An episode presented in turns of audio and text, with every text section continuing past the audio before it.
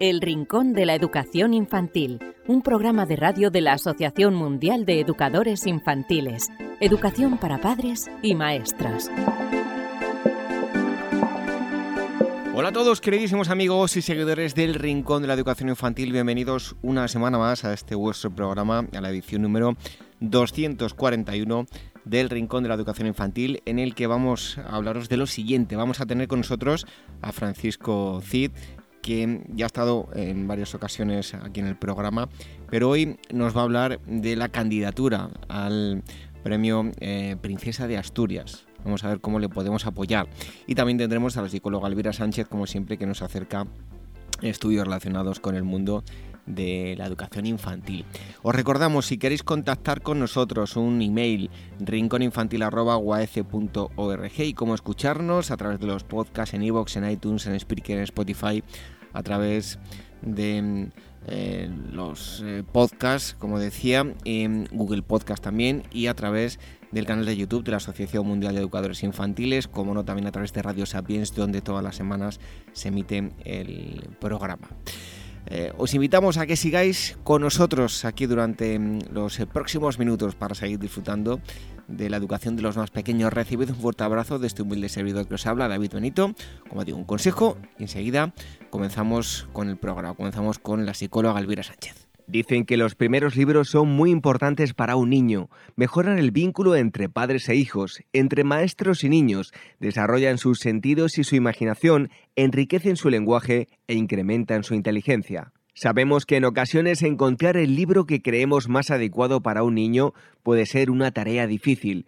Por eso queremos facilitaros un poco las cosas con el proyecto 0 a 3 años de la editorial Bruño para que los más pequeños empiecen a poner nombre a todo aquello que les rodea y se diviertan aprendiendo. Unos cuentos llenos de magia y ternura con los que conocer el mundo. Un niño que crece rodeado de libros tendrá más posibilidades de amar la lectura y ser un gran lector.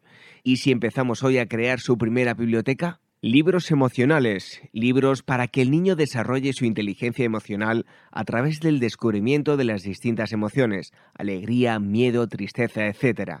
Libros manipulativos. En esta colección, padres y educadores encontrarán libros para incitar al niño al movimiento de sus manos y desarrollar su psicomotricidad, libros con piezas móviles que giran sobre sí mismas, libros con lengüetas, pop-ups, etc. Libros para desarrollar el lenguaje, cuentos para que los padres lean a los niños y para que desarrollen su lenguaje, aumenten su vocabulario y puedan conocer las principales emociones y rutinas. Libros sensoriales. En esta colección padres y educadores encontrarán diversos libros para desarrollar los principales aspectos de las capacidades sensoriales de los niños, identificación de colores, texturas, etc. Libros lógicos, libros para que el niño desarrolle su inteligencia lógica a través de asociaciones, búsquedas, descubrimientos, etc el proyecto 0 a 3 años de Bruño, recomendado por la Asociación Mundial de Educadores Infantiles, AMEI-UAF. El Rincón de la Educación Infantil, la radio de la Asociación Mundial de Educadores Infantiles.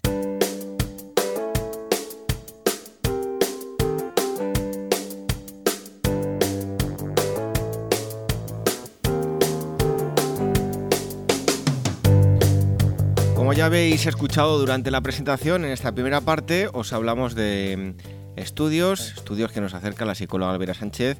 Bienvenida un día más, Elvira. Pues un placer, como todas las semanas. ¿De qué nos vas a hablar hoy? Pues mira, el otro día estuve buscando curiosidades por las, bueno, por las revistas científicas, que sabes que últimamente, bueno, pues me gusta despedirme con alguna curiosidad. Y bueno, y me surgió la idea de hablar de la curiosidad en sí misma. Porque la curiosidad, bueno, es innata en los niños y es el motor de, de arranque, ¿no? De encendido para el proceso de aprendizaje, porque desde pequeños interactúan con el entorno y cuando ya aprenden a hablar, pues bueno, esto lo habrás vivido tú también, que tienes dos niñas, es que no paran de hacer preguntas, ¿no? Bueno, pues esto podríamos decir que es curiosidad en acción. Así que te voy a hablar de un par de estudios que se han realizado precisamente para ver el papel que tiene la curiosidad sobre el aprendizaje. Pues a ver, cuéntanos esos dos estudios.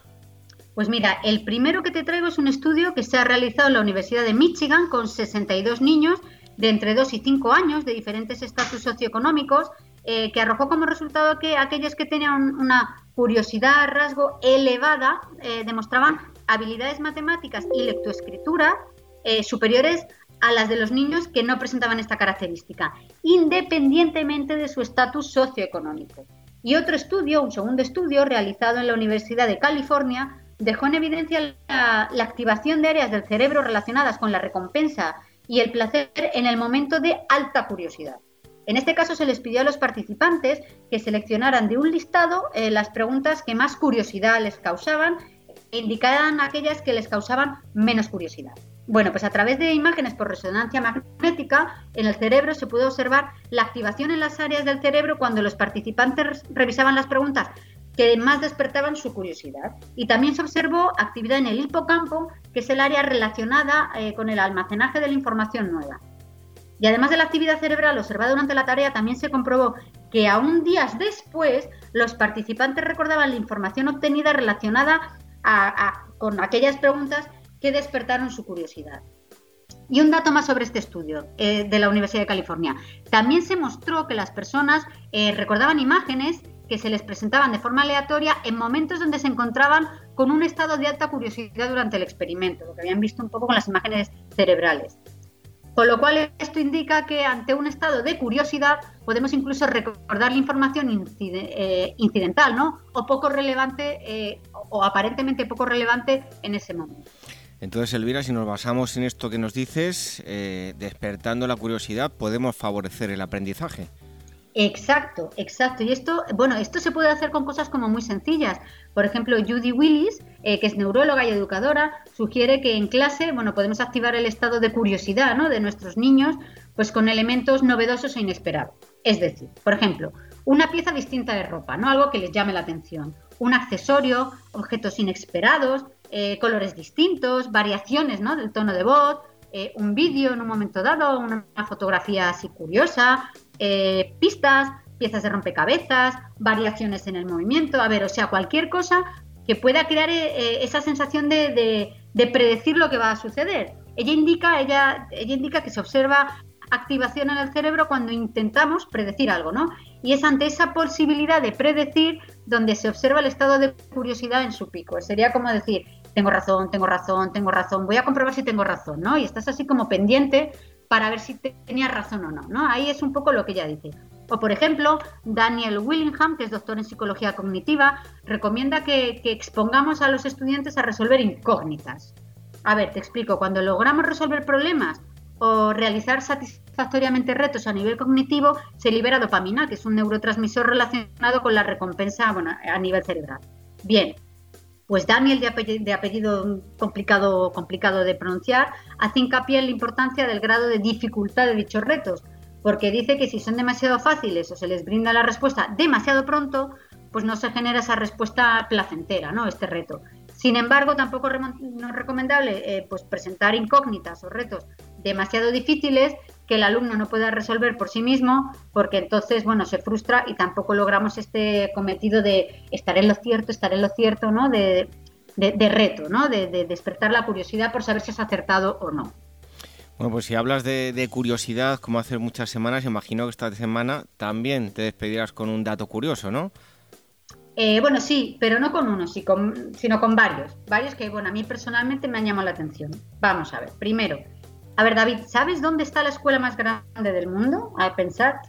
Yo, yo de reconocer que lo primero que pensé fue, pues obviamente en Estados Unidos o, en China, ¿no? O sea, algo así como, como a lo grande todo, ¿no? Bueno, pues os explico. La escuela más grande del mundo se encuentra, se encuentra ni en China ni en Estados Unidos, se encuentra en la India. Se llama City Montessori School y tiene más de 32.000 estudiantes, 32.000 alumnos. Ahí es nada, ¿eh? Ahí es nada. Bueno, eh, y el cole más antiguo, o sea, ya sabemos cuál es el más grande, el más antiguo. Pues entonces ya pensando, yo digo, bueno, esto tiene que estar en la vieja Europa, ¿no? Por el hecho de ser vieja. Bueno, pues dicen que está en Inglaterra. ¿Y que es el hogar del internado? Es un, bueno, es un, tiene una parte de internado, dicen que es el internado más antiguo del mundo. Se llama de, eh, King's School en Canterbury y data del 1567. O sea que la verdad es que viejo es un rato. Otra curiosidad. Y esta bebé, esta, yo que tengo una niña de 11 años, me, resultaba también curiosa. ¿Cuál es el país que más deberes pone a los niños? Entonces yo pensé, pues tiene que ser un país asiático donde la competitividad, donde los ves que están estudiando todo el día. Y aquí yo acerté conmigo misma. Es China, ¿vale? Los adolescentes de Shanghái pasan una media de 14 horas a la semana realizando sus tareas en casa, más las, más las horas que pasan en el colegio. O sea que, que aquí la verdad es que si mi hija viviese en China tendría motivos más que suficientes para quejarse. Y ahora voy con otra, con otra curiosidad. Esta me gusta a mí mucho. Los niños de Alemania reciben un regalo al comienzo del curso. Se llama, a ver si lo pronuncio bien, Schultute, bueno, no sé si lo he pronunciado bien o no, y es como un cono que está lleno de bolígrafos, lápices, mini libros, bocadillos, bueno, y otra serie de, cositas, ¿no? Que preparan los maestros a modo de bienvenida al nuevo curso, que me pareció como muy bonito, ¿no? El primer día les haces un regalo en plan bienvenidos, vamos a, es como, como, como establecer un vínculo. Me ha parecido una tradición muy bonita. Y además, bueno, eh, hablando también del principio de curso, porque bueno, una cosa parece como que me ha llevado a otra, os traigo otra curiosidad que a mí me ha parecido realmente curiosa. Los niños en Holanda empiezan la escuela eh, el día que cumplen cuatro años. ¿Tú te imaginas con cuatro años tu primer día, eh, tú el día de tu cumpleaños que tengas que ir al cole? Bueno, aquí esto lo hacen un poco no solo por la edad, o sea, lo hacen un poco porque por la edad, ¿no? Porque es verdad que hay niños que empiezan el colegio en septiembre y son de diciembre y son muy chiquititos y otros han, nacido en enero y ya como que le llevan muchos meses de ventaja a los niños que son de final de año. Bueno, pues también dicen que en Holanda es bonito ir a clase porque mm, constantemente entran niños nuevos en tu clase. Y ya con esta me despido. A ver, una de, las materias enseñadas en las escuelas islandesas de Islandia eh, es la de tejer, la de clases de costura. Y yo, que desde que soy madre me ha dado por coser, la verdad es que yo lo, cuando lo leí dije, mira, a mí la verdad es que no me hubiesen venido nada mal unas clases, ¿no? Previas de costura, aunque fuese muy chiquitita. Que luego yo pensaba, madre mía, digo, yo no veo a los niños con tan chiquitines, ¿no? Usando agujas, aunque bueno, supongo que es como todo, es, eh, ese aprendizaje, ¿no? Si les enseñas cómo tienen que hacer las cosas bien, vas minimizando los riesgos. Así que me despido con estas curiosidades y porque realmente eh, yo os animo a que busquéis curiosidades porque hay muchas y muy, muy, muy curiosas. Bueno, pues a mí tampoco me hubiese venido mal que mi destreza con la aguja no, no es grandiosa, que digamos. Son los estudios que nos acerca la psicóloga Elvira Sánchez. Elvira, gracias y hasta el próximo día. Pues aquí estaré, como todas las semanas.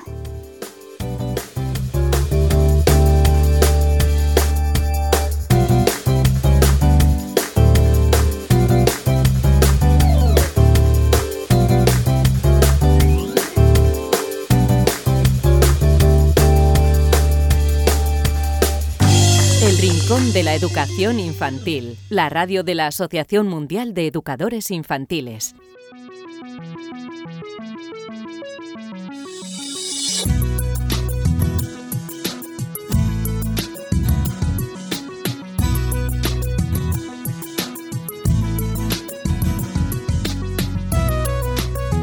Bienvenidos todos una semana más aquí a vuestro programa, estas tertulias de AME que mm, como bien sabéis podéis ver em, en los directos de Facebook y también luego podéis escuchar a través del podcast El Rincón de la Educación Infantil. Para mm, este programa eh, digo yo que es muy muy especial porque tenemos a alguien que ya ha estado con nosotros en varias ocasiones y además el motivo pues lo hace aún más especial todavía. Tenemos con nosotros a Francisco Cid, educador y escritor, ya le habéis escuchado y visto en, en varias ocasiones. Francisco, muchísimas gracias por estar aquí con nosotros nuevamente. Nada, gracias a ti, David, por invitarme. Es un placer estar en vuestra, en vuestra casa. Bueno, y el motivo decía yo que es muy, muy especial y ya lo estáis viendo ahí en el, en el fondo que tiene Francisco, lo que tiene a, sus espaldas. Eh, cuando digo que es el premio Princesa de Asturias de la Concordia para los niños y las niñas, pues estamos hablando de, de palabras mayores.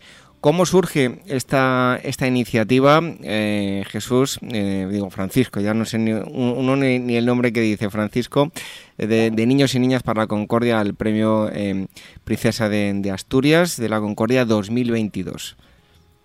Pues, pues surge por, por simple alabanza a los más pequeños. O sea, nosotros estamos en primera línea y y hemos vivido desde, desde el principio como, como lo han pasado nuestros pequeños, ¿verdad? Al igual que muchos otros colectivos, no, no nos vayamos a olvidar, pero, pero defiendo lo que me toca más, más cerca, ¿verdad? Y, recuerdo cuando, cuando un buen día de marzo, creo que fue un 15 o un 21 de marzo, no recuerdo bien, nos dijeron de buenas a primeras que teníamos que volver a, a casa y por un principio era un par de semanas, pero la cosa se alargó. Eh, cómo tuvieron que adaptarse los pequeños a, a, unas condiciones que sin muchos de ellos saber por qué eh, estaban encerrados, porque su, su, nivel cognitivo, un niño de 3 o 4 añitos, no, sabía que ocurría algo, pero, pero no sabía exactamente la gravedad, la gravedad del problema.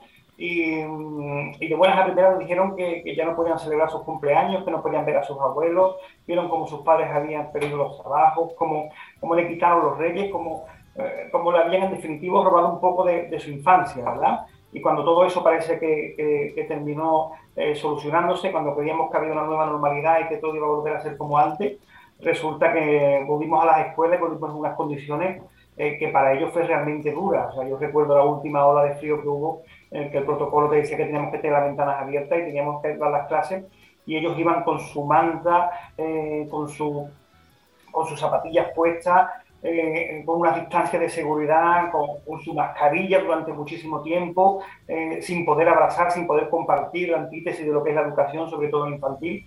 Así que ante tal acto de, gallardía, pues se me ocurrió que había que reconocerlo eh, de la manera, de la máxima expresión que otorga nuestro país, que es con el reconocimiento a los premios Princesa de Asturias de la Concordia. Eh, Francisco, ¿qué, ¿qué, pasos has ido dando desde que pusiste en marcha la idea? Pues empezamos en verano, cuando terminó el curso anterior, y, empezamos recopilando apoyos, y lo que en un principio iban a hacer, eh, queríamos hacer un poco de ruido, y para ello necesitábamos contar con, algún rostro famoso que nos que nos, que nos la campaña y que, que diera a conocer, pues resultó que en un principio artistas locales apoyaron la campaña y, de una red maravillosa de colaboradores que hay por toda España, como, como José Romero, que está en Madrid, como Sonia, que está en Málaga, Elisa en Asturias, que dice, bueno, yo conozco a tal persona, yo conozco a tal, y resulta que nos encontramos con una cantidad de, de, vídeos de, personas célebres como eh, el actor Juan José Ballesta, eh, como la actriz Luna Fulgencio, eh, Jero, el, el, actor que sale en, Hermano Mayor, que fue eh, también, Pitingo, que acaba de salir, Antonio de la Torre, apoyando a través de sus rostros, apoyando nuestra campaña. Y la verdad que, que nos desbordaron porque actualmente tenemos una gran batería de vídeos que los sacamos cada semana en la página oficial de las redes, que está en Facebook, que es eh, Premio Princesa de Asturias de la Concordia para niños y niñas, y a también, también del canal de YouTube y a través del canal de, TikTok. en esta primera fase, vamos a comenzar la segunda fase, que es a final de octubre, principio de noviembre, cuando empieza la gala de entrega de los premios, los premiados de este año, que recordemos que el, ganador del Príncipe de Asturias de este año es el cocinero José Andrés, eh, que es el chef de Solidario, eh, una vez que termine esa gala se abrirá la candidatura y no sé si lo saben los, los oyentes o los televidentes, pero eh, este tipo de votación no puedes votar ni tú como David ni yo como Francisco. Eh, no se puede votar como ciudadano, tienes que ser un, cumplir una serie de requisitos, entre los cuales tiene que haber sido o bien premiado con los premios Princesa de Asturias en ediciones anteriores, o bien haber pertenecido a miembros del jurado, o bien ser una asociación o una entidad como diputaciones, ayuntamientos y demás, y ahora nos encontramos en la fase de, una vez que termine octubre, en movernos con todas las asociaciones importantes y con todos los ayuntamientos para eh, hacer oficialmente o oficializar la campaña para los Francisco, también hay una, una petición en change.org, ¿no? Sí, hemos creado una página en change.org que se llama también eh, Premio Princesa de Asturias de la Concordia para niños y niñas, en los cuales llevamos ya casi mil firmas de de personas que están apoyando y, aunque no es vinculante, pero sí es verdad que es un apoyo social en el cual también se eh, lo consideramos en cuenta. Bueno, pues yo acabo de firmar ahora mismo, ¿eh? mientras estaba hablando eh, Francisco, no sé si se han escuchado las teclas, pero acabo de, firmar y así que invito a todo el mundo, vamos a poner en la descripción del programa el, el, enlace y también otro, que hay una página de Facebook donde se está poniendo vídeos de, apoyo, así que os invitamos a que hagáis clic y firméis que también pues va a venir bien a, esa candidatura. Em, ¿Con qué apoyos? Bueno, ya nos has dicho algunos, ¿no? Pero ¿con qué apoyos cuenta la candidatura? Bien, pues eh, a nivel social recomendado, o sea, han sido muchos los otros famosos que, que están colaborando.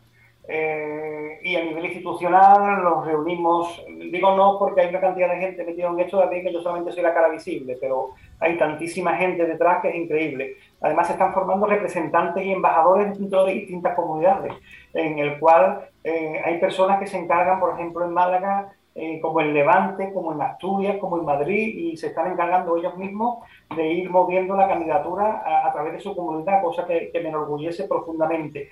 Eh, nosotros ya tuvimos una reunión con la delegación de gobierno de, de, Cádiz y ahora es sensible el, apoyo a, la Junta de Andalucía como comunidad, por lo tanto es peso potente y el cual pido también a, todas aquellas eh, comunidades que, que, se puedan sumar que una vez que se abra la candidatura, eh, como institución, como comunidad, como consejería, como delegación, se sumen a la campaña también para sumar todos los apoyos posibles. Bueno, aunque ya también nos has dicho, nos has hablado de fechas, pero recuérdanos, ¿cuándo se falla el premio? Este año, el 21 de octubre, se fallará el año pasado, o sea, eh, por lo tanto, el 21 de octubre del año 22, del 2022, se fallará los, de, los del próximo año. Pero sí es verdad que la candidatura, una vez que se termina eh, la entrega de premios del anterior, a partir de, noviembre, ya se podrá eh, proclamar las candidaturas. Entonces ahí nosotros cuando proclamaremos la candidatura a la infancia en general, porque eh, es verdad que, hay muchos, mucho error, parece que solamente lo pedimos para los niños de, nuestro país y, verdaderamente lo pido para todos los niños del mundo, una vez que se va la candidatura, eh, para que sea reconocida la infancia como, como, candidata. Em, ¿Cómo, podés, ¿Cómo se puede apoyar el premio? Ya he dicho yo que a través de, Facebook, de Change, no sé si hay más formas. ¿Cómo se puede apoyar el premio? Cada uno desde su casa. La gente también se está uniendo, colectivos, está mandando los vídeos. los otros días recibimos un vídeo con los centros educativos de Madrid eh, que era realmente precioso apoyando la campaña, eh, personas anónimas también me están mandando vídeos apoyándola, eh, compartiendo mucho todo lo que ponemos, hace falta hacer ruido, hace falta que, que se promuevan en las redes. Y, y, sobre todo si, si, hay un apoyo institucional, por ejemplo, mira que yo conozco al señor consejero de no sé qué, pues mira, nos diría bien que, se, que le comentase cuál es la campaña para que nos apoyase desde cualquier asociación, como Cruz Roja, como Sello de Children, como como AFNAR, como todo ese tipo de asociaciones que son potentes, que ayudan a la infancia para que tengamos más peso cuando se haga esa candidatura. Y Francisco, de todo este proceso desde que comenzó, ¿qué es lo que está resultando, resultando más complicado? Pues no sé, no sé, porque son muchas horas de trabajo, entonces yo creí que va a ser un poquito más complicado, eh, pero la verdad es que está todo eh, rodando muy bien. Eh, sí es verdad que necesitamos todavía más comunicación y más, y más empaque en los medios. Es verdad que tenemos a nivel andaluz, está muy, muy desarrollada la campaña. Eh, salimos también en el Faro de Vigo, salimos en el periódico El Levante, la Opinión de Málaga, hemos salido en periódicos importantes, pero sí es verdad que, por ejemplo, la pantalla que sea que, se, mm, que se publicite en, determinados medios de televisión nacionales es lo que nos está costando un poco más de trabajo. Eh, lo que es la promoción a nivel, a nivel estatal. Eh, sí es verdad que a nivel local y, a nivel regional hay mucha promoción, pero necesitamos dar ese pequeño salto a nivel estatal. Bueno, eh, una curiosidad, ¿de dónde sacas el tiempo? Porque tú eres maestro, ¿no? Pues sí. no sé, no sé dónde lo saco, No lo sé porque muchas veces me, cuando me levanto de mi despacho y resulta que, se me pasa la hora de la cena y se me pasa la hora de la merienda y buscando los huecos de por la noche y buscando los huecos de, de, la mañana para que, para dentro de lo posible, pues esto llegue a buen puerto y, y, al final lo consigamos, que es lo que, es lo que queremos. Francisco, y mm, algo que se estará preguntando eh, mucha gente. Bueno, eh, imaginemos que os dan el premio, ¿no? Eh, ¿Cuáles van a ser eh, la repercusión que puede tener, no solo a nivel mediático, ¿no? Mm, bueno, ¿en qué se van a beneficiar los niños eh, y las niñas de este premio? Pues mira, sobre todo para que se les reconozca su labor, que parece todavía que no se termina de reconocer. ¿eh? Y después a nivel material o a nivel económico, que parece que los premios tienen que venir con, un importe, sino parece que no se les reconoce, ¿verdad? Eh, este tipo de premios tiene un importe económico eh, potente.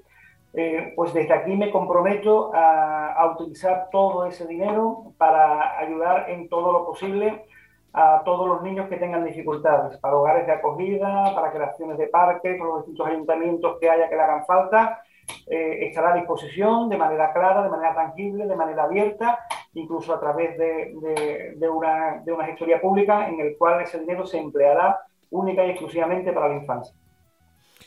Bueno, pues una bonita iniciativa. Ojalá tengáis mucha suerte. Desde aquí os mandamos todo el apoyo. También os vamos a poner todos los enlaces para que se os pueda apoyar. Francisco, muchísimas gracias. Mucha suerte y esperamos verte ahí dentro de no mucho con la princesa de, de Asturias recogiendo el premio. Ojalá. Muchísimas gracias y, y ojalá sea. Hasta pronto. Hasta luego.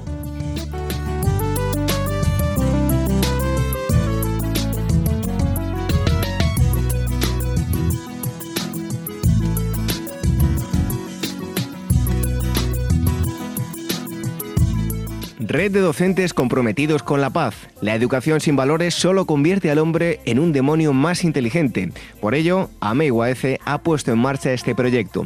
Un docente comprometido con la paz es un profesional de la educación infantil o primaria que sabe y cree que la docencia es la tarea que más puede transformar la sociedad y que quiere conseguir un mundo mejor, más justo, más equitativo, más amable y en consecuencia más feliz.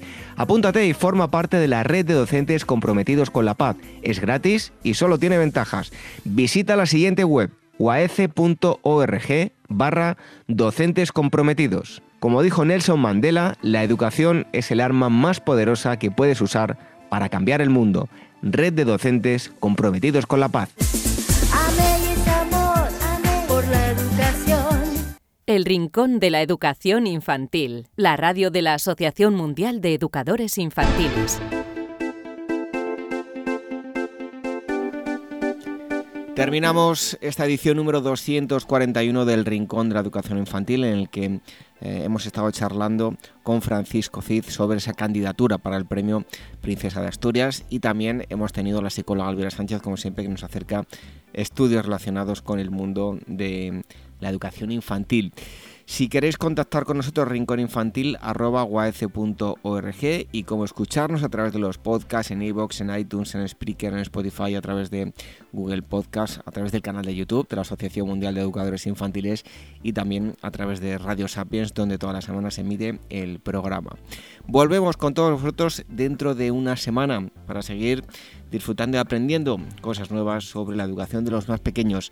Hasta entonces, que seáis muy felices. Adiós. Pinocho.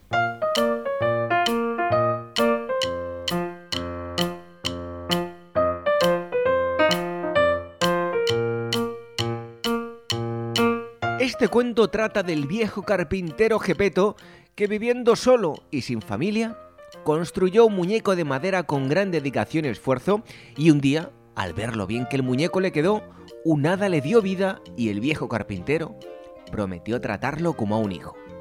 Pero Pinocho resultó ser un niño desobediente que no le gustaba cumplir con sus deberes, a pesar de que la hada madrina le puso a su lado, como si fuera su conciencia, a Pepito Grillo. El primer día de escuela, Gepeto le advirtió de que se portara bien para que aprendiera y fuera un hombre de bien, y Pinocho le prometió que así lo haría.